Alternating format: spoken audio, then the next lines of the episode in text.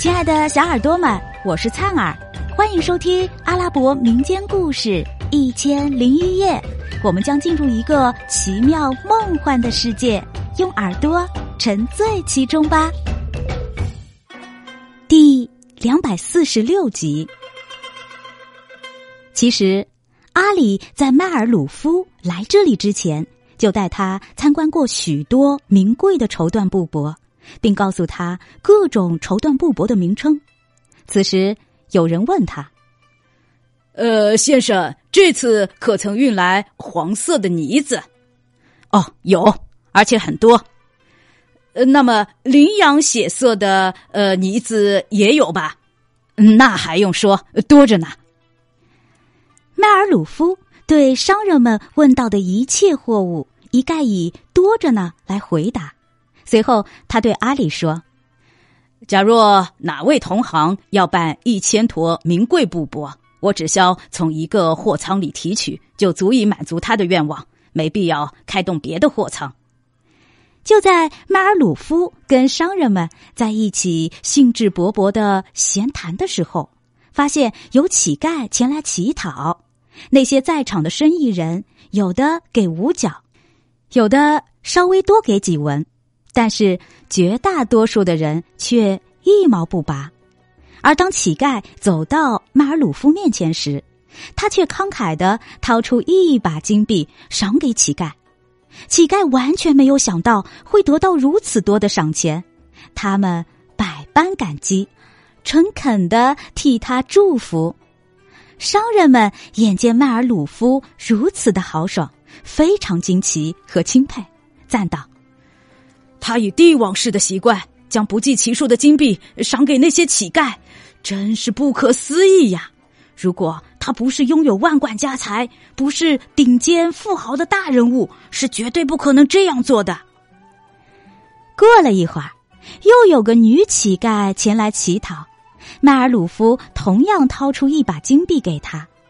女乞丐感激不尽，替他祈祷。消息很快就传了出去。于是，许多穷苦人一个一个都来乞讨，迈尔鲁夫一视同仁，有求必应，依次给每人一把金币。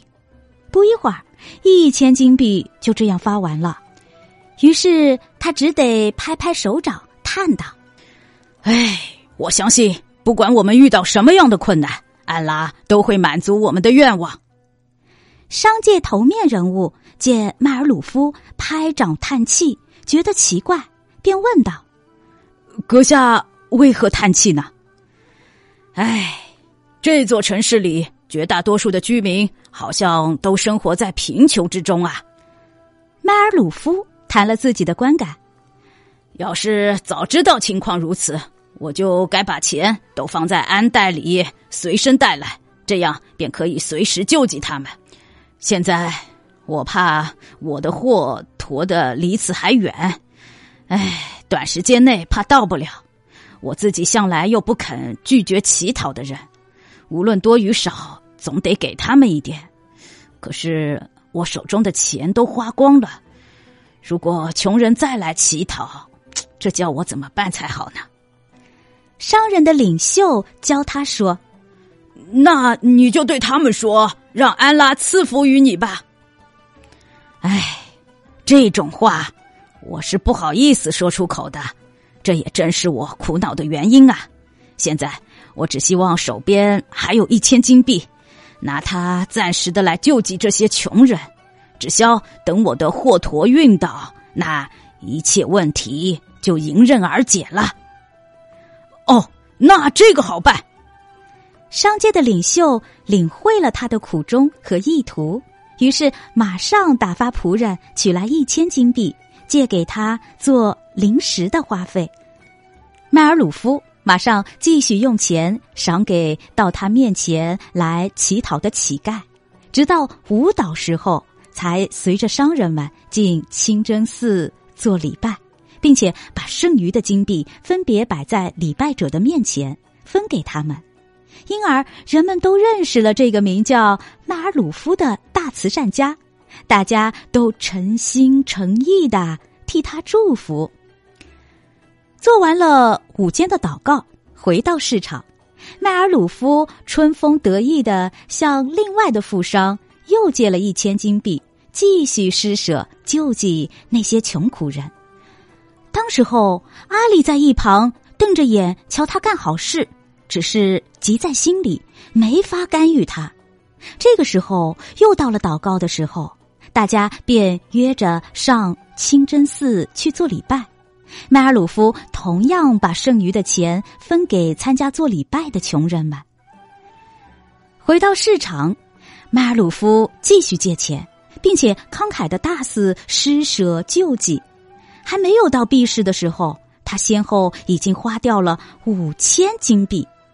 他每向富商借贷，总是对大家说：“哦，只消我的货驮运到，要钱还是要布帛，随你选择。”反正我的货物多着呢。当天晚上，阿里设宴替迈尔鲁夫洗尘，请商界的全体人士陪客，让他坐在了首席。在宴会席上，迈尔鲁夫的话题一直不离绸缎、布帛、珍珠、宝石。每逢有人提起某种货物，他便抢着说：“哦，你所讲的货物，在我运来的货驮中多着呢。”亲爱的小耳朵们，这集故事先讲到这儿啦，我们下集再见。